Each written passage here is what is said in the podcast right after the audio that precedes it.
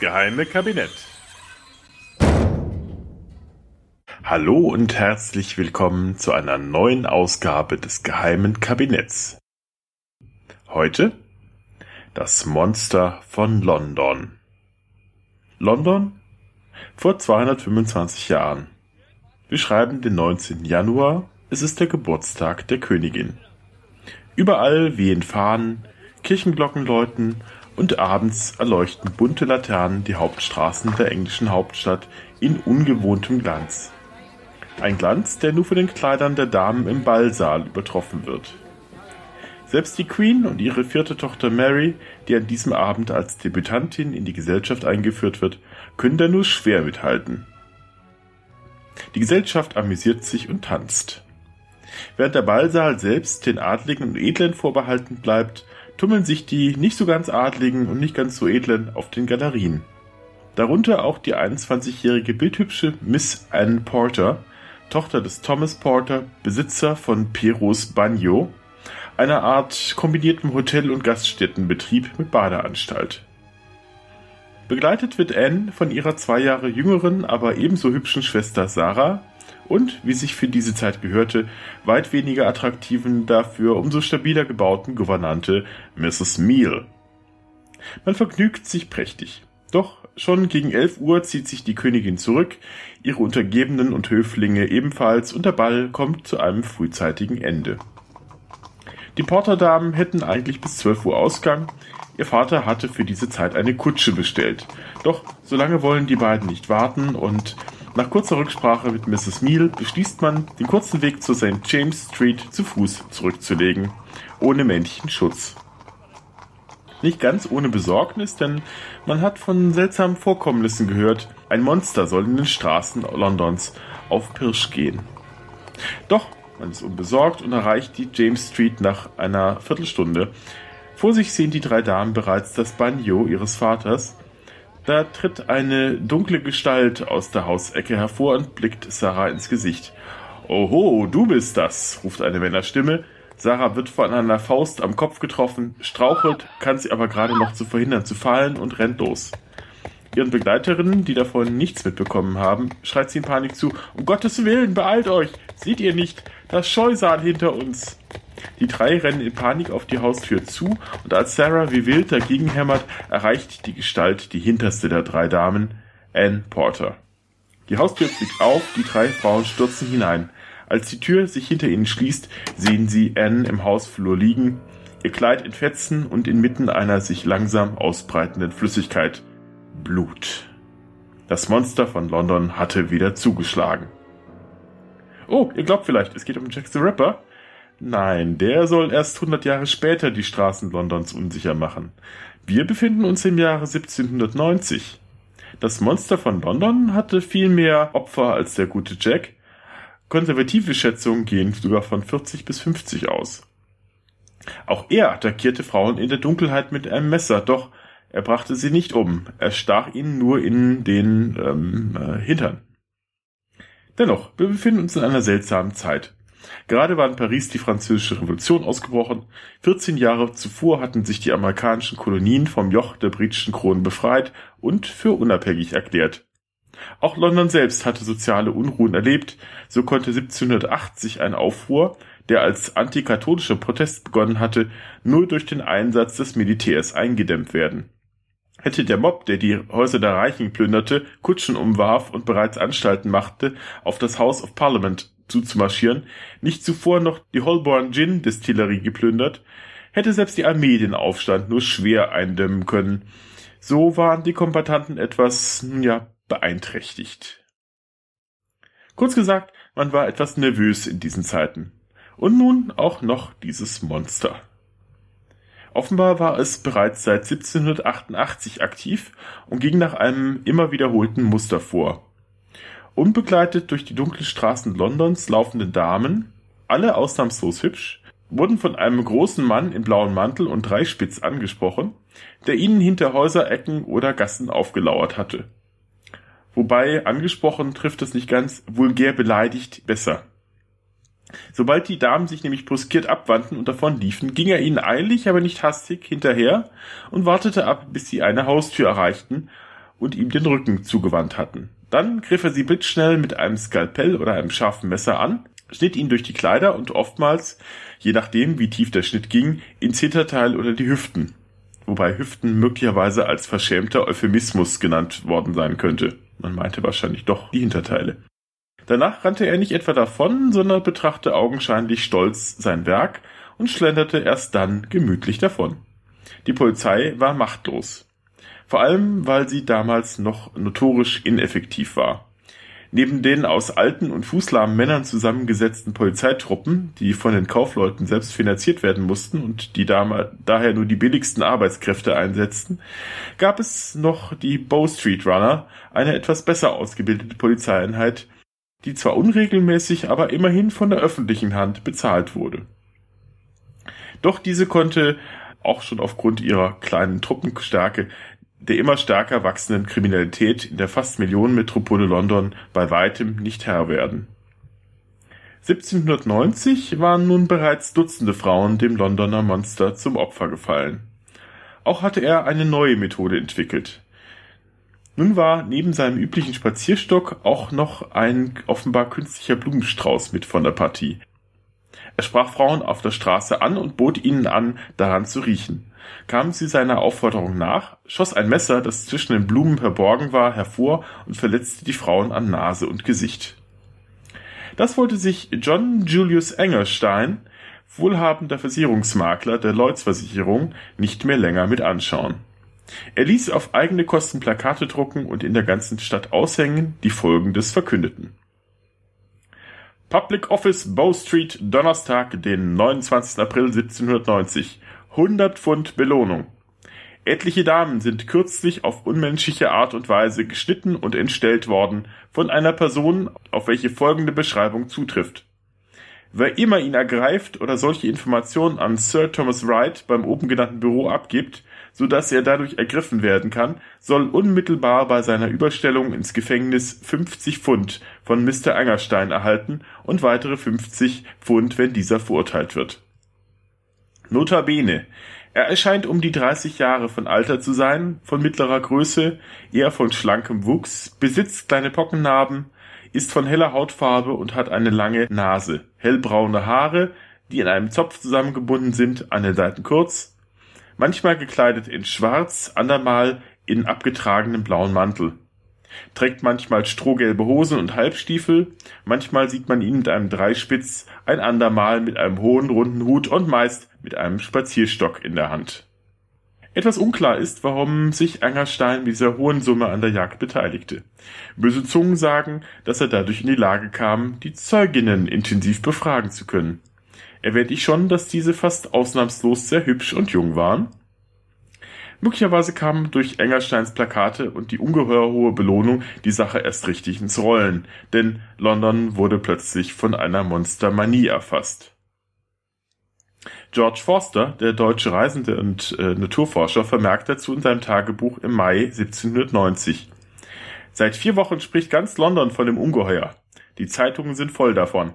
Die Theaterdichter unterhalten das Volk davon auf der Bühne, die Damen fürchten sich davor.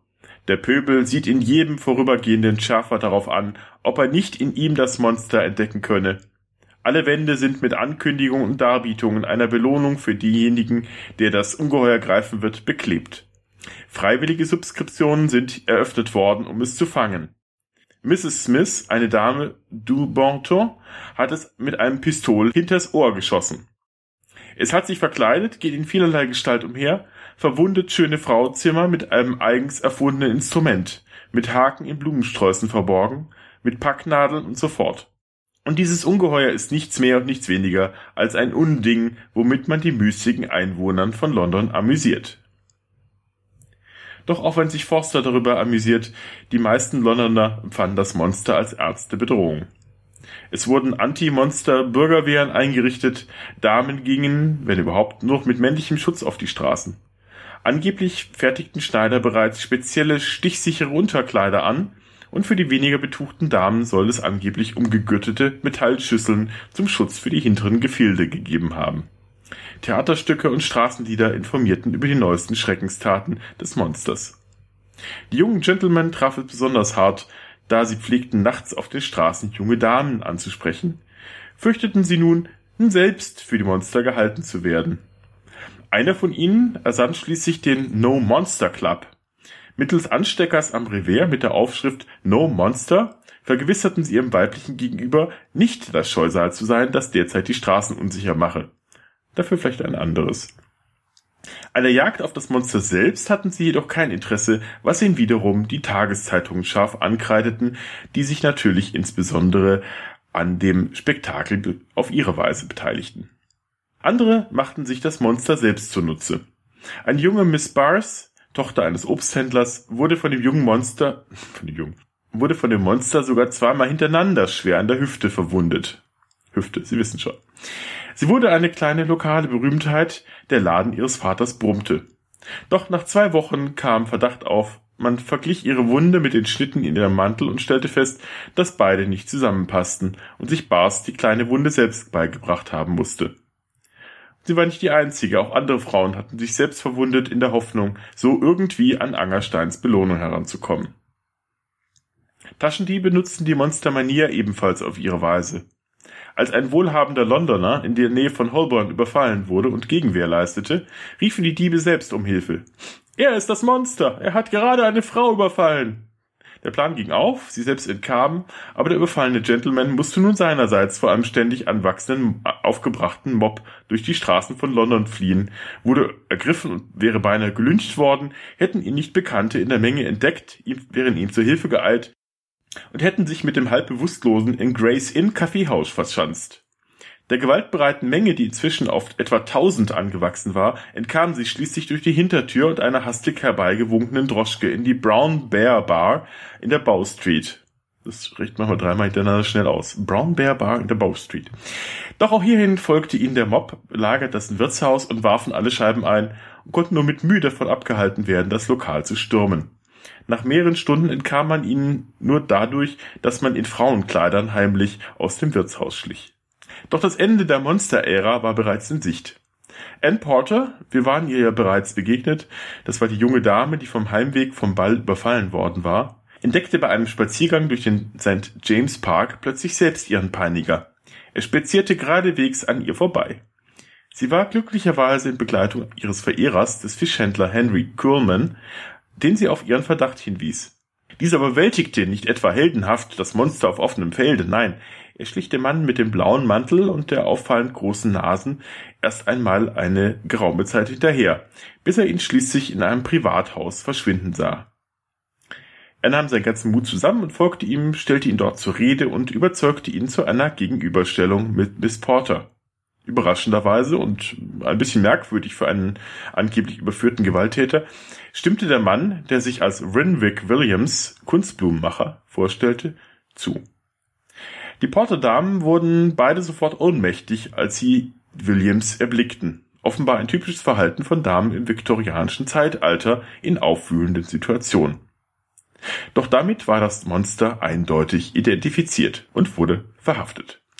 Der Prozess wurde hingegen eine Farce. Lange konnte man sich schon mal nicht einig werden, aufgrund welcher Gesetzesgrundlage Williams eigentlich verurteilt werden solle. Es wurde damals streng zwischen Felonies und Misdemeanor unterschieden, also Kapitalverbrechen, die eine harte Bestrafung wie Hinrichtung oder zumindest Deportation nach sich gezogen hätten, oder kleinere Vergehen, die man mit Gefängnispranger oder öffentlichem Auspeitschen bestrafen würde. Letzteres hätte wohl zu öffentlichen Tumulten geführt, weil man diese Strafe als für zu gering erachtete. Daher suchte man verzweifelt einen Straftatbestand, der dies gerechtfertigt hätte, daraus einen Felony zu machen. Da es sich ja nicht um Mord handelte, sondern nur um einen Übergriff mit der Absicht zu töten oder verstümmeln, was seltsamerweise nur ein Misdemeanor gewesen wäre, fand man schließlich ein passendes, todeswürdiges Vergehen.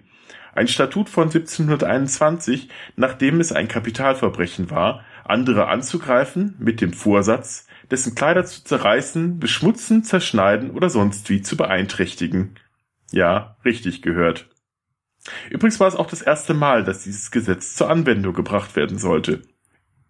Es wurde nicht besser, da sich auch noch kein Anwalt finden ließ, der Williams, dessen Schuld ja schon für alle feststand, verteidigen wollte, konnte man erst wenige Stunden vor, vor der Verhandlung zwei Verteidiger auftreiben, angeblich einer davon stark angetrunken. Eine Dame von Stand, Lady Wallace, machte sich dann auch noch mehrfach den Spaß daraus, die Verhandlungen durch erfundene und dann wieder zurückgenommene Beschuldigungen zu unterbrechen, was ihr aber niemand übel zu nehmen schien. Aber es kam, wie es kommen musste. Williams wurde schuldig gesprochen, das Strafmaß sollte im Dezember verkündet werden. Doch das war noch nicht das Ende für Williams. Zur großen Überraschung aller betrat plötzlich im September 1790 ein gewisser Theophilus Swift den Ring. Ihre Poet und Nachfahre des großen Schriftstellers Jonathan Swift. Ganz so berühmt wie für sein Vorfahre, der mit Gullivers Reisen weltberühmt wurde, war nun Theophilus nicht gerade, wenn er doch da auf dem Weg sich wähnte, denn er hatte schon aufgrund eines Duells gegen Colonel Lennox einen gewissen Namen sich gemacht. Das Duell hatte er allerdings haushoch verloren, äh, aufgrund mangelnder Schießkünste. In einem ätzenden Pamphlet, The Monster at Large, drehte er die ganze Geschichte um. Williams sei nicht etwa der Täter, sondern das Opfer. Und zwar der Geldgier der Porterfrauen und Henry Colemans, die sich verschworen hätten, um die Belohnung zu kassieren. Williams sei nur das passende Bauernopfer. Denn die Beschreibung der Opfer passe gar nicht auf ihn. Außerdem habe es nach der Festnahme von Williams noch weitere Attacken gegeben. Der folgenden Debatte in den Zeitungen war es wohl zu verdanken, dass sich die Erkenntnis durchsetzte, dass man Williams nun doch nicht wegen des Statuts von 1721 aufgrund eines Aktes von Felony verurteilen könne. Daher wurde der Prozess im November erneut aufgerollt. Diesmal sah es für Renwick Williams eindeutig besser aus. Die öffentliche Monstermania war inzwischen etwas abgeklungen und diesmal verteidigte ihn der verrückte Iris Swift persönlich. Doch leider kam Swift sein Ego dazwischen. In der Verteidigung brachte er die bekannten Vorwürfe einer Verschwörung zwischen Ann Porter und Henry Coleman wieder aufs Tapet, verstieg sich aber so in Beleidigungen und gehässigen Ausfällen, dass die Jury sich gegen ihn und gegen Williams entschied. Es half sicher auch nichts zur Sache, dass Swift den Angeklagten überredet hatte, sein Haar schwarz zu färben, damit es nicht mehr zur Täterbeschreibung passte, was aber jedem im Gerichtssaal auffiel. Williams wurde zu sechs Jahren Zuchthaus verurteilt, je zwei pro nachgewiesenem Überfall auf drei der na, im Gerichtssaal als Zeugen geladenen Damen. Von insgesamt aber 40 bis 50 geschätzten Fällen, wohlgemerkt. Die nächsten sechs Jahre verbrachte Williams im Newgate Prison, wo er als Sehenswürdigkeit bestaunt wurde, einen detaillierten Bericht über seine Sicht auf den Fall und auf den Prozess verfasste, den kaum aber jemand kaufte und weiter Kunstblumen herstellte. Nach zwei Jahren bekam er einen unerwarteten Zellengenossen, Theophilus Swift, der einige Monate einsitzen musste, weil ihm wieder einmal sein Ego dazwischen gekommen war. Wegen einer, wie er glaubte, ungerechtfertigten Kündigung hatte er nämlich seinen Sohn angestiftet, seinen Vermieter nachts zu überfallen und zusammenzuschlagen. Nach seiner Entlassung verliert sich dann Williams Spur. Er scheint jedoch noch geheiratet zu haben und möglicherweise ist er 1831 verstorben. Mit der Verhaftung von Willems hatten auch die Berichte von Attacken auf junge Frauen allmählich, aber nicht schlagartig nachgelassen. War er nun das Monster oder nicht? Möglicherweise gab es überhaupt kein Monster. Denn wie schon der anfangs erwähnte Georg Forst bemerkte, ein Taschendieb, der vermittels eines Instrument die Taschen umzukehren und auszuleeren gelernt hatte, konnte vielleicht eine Dame verwundet haben, indem er dieses Kunststück an ihren Taschen probierte. Dieser unbedeutende Zufall war hinreichend, um die ganze Geschichte von einem Ungeheuer darauf zu gründen, welches gegen weibliche Schönheit wütete und eine Verschwörung zwischen mehreren Geschöpfern dieser Art wahrscheinlich zu machen, die aus Bosheit oder Rache oder verkehrtem Geschmack das ganze Geschlecht oder doch den schöneren Teil desselben vernichten sollte. Also nur eine Massenhysterie ausgelöst von einem abgerutschten Messer eines Taschendiebs? Möglich wäre es. Auf der anderen Seite gibt es tatsächlich eine psychopathische Störung, die den Betroffenen dazu antreibt, Frauen mit einem Messer zu verletzen, genannt Pikerismus. So lassen sich durchaus parallele Fälle andernorts und zu anderen Zeiten beobachten. 1819 erfasste eine ähnliche Monstermanie wie schon zuvor in London die französische Hauptstadt.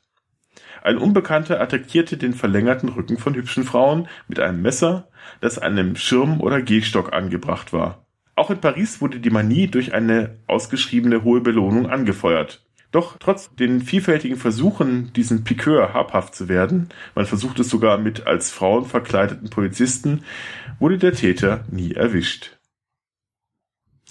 So auch der Mädchenschneider in Augsburg, der exakt zur gleichen Zeit sein Unwesen trieb. Hier sprach seit 1819 ein gut aussehender, wohlgekleideter Herr junge Frauen oder Dienstmädchen des Nachts auf den Straßen an, fragte, ob sie verheiratet seien und ob sie sich nicht auf der dunklen Straße fürchten würden. Wenn sie verneinten, schrie er, ich stech dich und verletzte sie mit einem kleinen Dolch. Zwar wurde gleich ein gewisser Georg Rügener verhaftet, doch als der Mädchenstecher weitere Opfer forderte, während Rügener bereits einsaß, mussten sie ihn wieder laufen lassen. Trotz sogar der Einbeziehung des Militärs trieb der wahre Täter jahrelang sein Unwesen. Und erst 1837, nachdem er bereits 50 Damen verwundet hatte, wurde schließlich Karl Bartel, ein 37 Jahre alter Weinhändler, verhaftet. Dieser gab schließlich zu, aus Hass auf Frauen gehandelt zu haben. Die Taten hatten ihn sexuell stimuliert. Bezeichnenderweise bekam er exakt die gleiche Strafe wie Williams, sechs Jahre Zuchthaus. Weitere Fälle sind der Mädchenstecher in Bozen 1829, in Leipzig 1860, Straßburg 1880, Mainz 1890. Auch ein Verdächtiger der Jack the Ripper Morde hatte im Jahr 1891 Frauen in London mit einem Messer angegriffen. Doch der Mann, ein gewisser Thomas Hayne Cutbush, ja, der heißt wirklich so, Cutbush, hatte für die Tatzeit um 1888 ein Alibi und war erst zwei Jahre später als der Ripper auffällig geworden. Die Vorgehensweise beim Ripper war ja ohnehin eine ganz andere gewesen. Noch bis ins 20. und 21. Jahrhundert gibt es immer wieder belegte Fälle von Pikören, zuletzt 2005 in Regensburg. Doch nicht immer sind es blutrünstige Taten. Der erste Monster von London, oder Whipping Tom, wie er von seinen Zeitgenossen genannt wurde, trieb bereits im Jahre 1680 sein Unwesen auf weitaus unblutigere Weise. Dieser Tom, also sein richtiger Name ist ja nicht bekannt, lauerte unbegleiteten Frauen unbegleiteten Frauen in der Gegend zwischen Fleet Street, Chancery Lane, Strand und Holborn auf. Dann sprang er hervor, rief Spanko und hob ihre Röcke empor und schlug mit der flachen Hand mehrfach auf deren nackte Hinterteile. Das tat er mit so großer Geschwindigkeit und Geschick, dass die Bevölkerung glaubte, er sei mit übernatürlichen Kräften ausgestattet oder gar ein Geist. Auch er wurde nie gefasst. In diesem Sinne Passt auf eure Allerwertesten auf und schaltet auch beim nächsten Mal wieder rein. Herzliche Grüße, euer Butler. Oh, ist recht lang geworden.